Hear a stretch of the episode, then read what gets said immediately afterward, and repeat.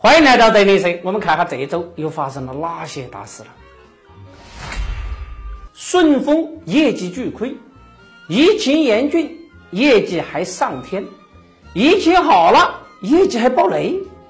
到底哪一出是真的，哪一出是假的？赚钱有理由，亏钱也冠冕堂皇。有的上市公司为了美化财报，可能拼一年，时间长了。故事咋讲啊？中金闹出桃色事件，这是一个名利场，你愿意吗？四年前火遍金融圈的京剧厨子中金，两个男人之间的一场对话，中金的高管竟然跟人拥有一个老婆，真是人间真爱啊！现在世界很复杂，还是做个好人吧。阿胶扣费后亏损，一张皮熬制一番，然后告诉你可以养颜美容，你信吗？反正我是不信的。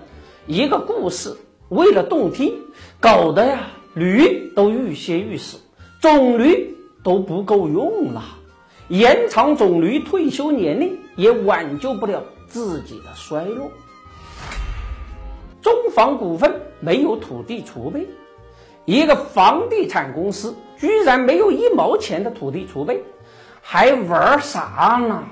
董事长事儿没干，就收一套房租，就要拿一百多万的工资，穷庙富和尚，这样的侵吞公司资产啊，还是在嘲笑股民的智商呢？爆炒李林鞋，灭洋人威风，长国货志气。轰轰烈烈的热潮中，总有人像蚂蟥一样吸血。莫要将民众的激情变成你们谋利的工具。信任如同百年的骆马，不是一天建立起来的，而毁掉只需要三分钟。隆基入局新能源，光伏行业犹如闪电，能吸引全世界的目光，也能瞬间毁灭你的财富。华丽的瞬间总是很短暂，光伏的护城河是重资产，也是自己的绝命刀。前瞻布局的背后是焦虑，蜕变才是真正的未来。高档墓地二十万一平米，墓葬不炒，想想都细思极恐啊！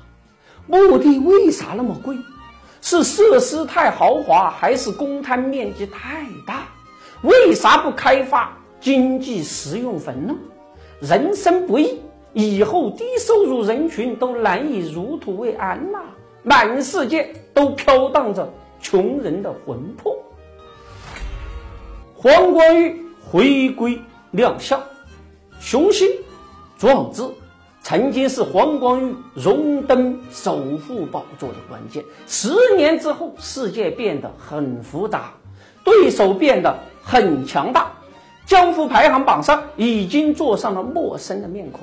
荣耀已经不重要，重要的是永不放弃的精神。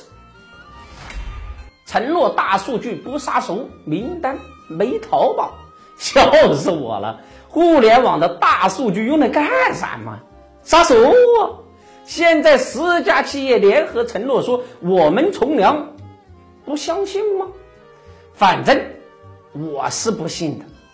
名单上竟然没有淘宝，是不存在杀熟现象呢，还是另有原因？公募营收超千亿，收最多的费，赚最少的钱，养最肥的鸡。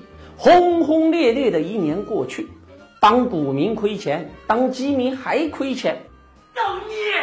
买股票、买基金，最后都是买个寂寞，消失的是钞票，留下的是眼泪，反正就是跟钱犯错。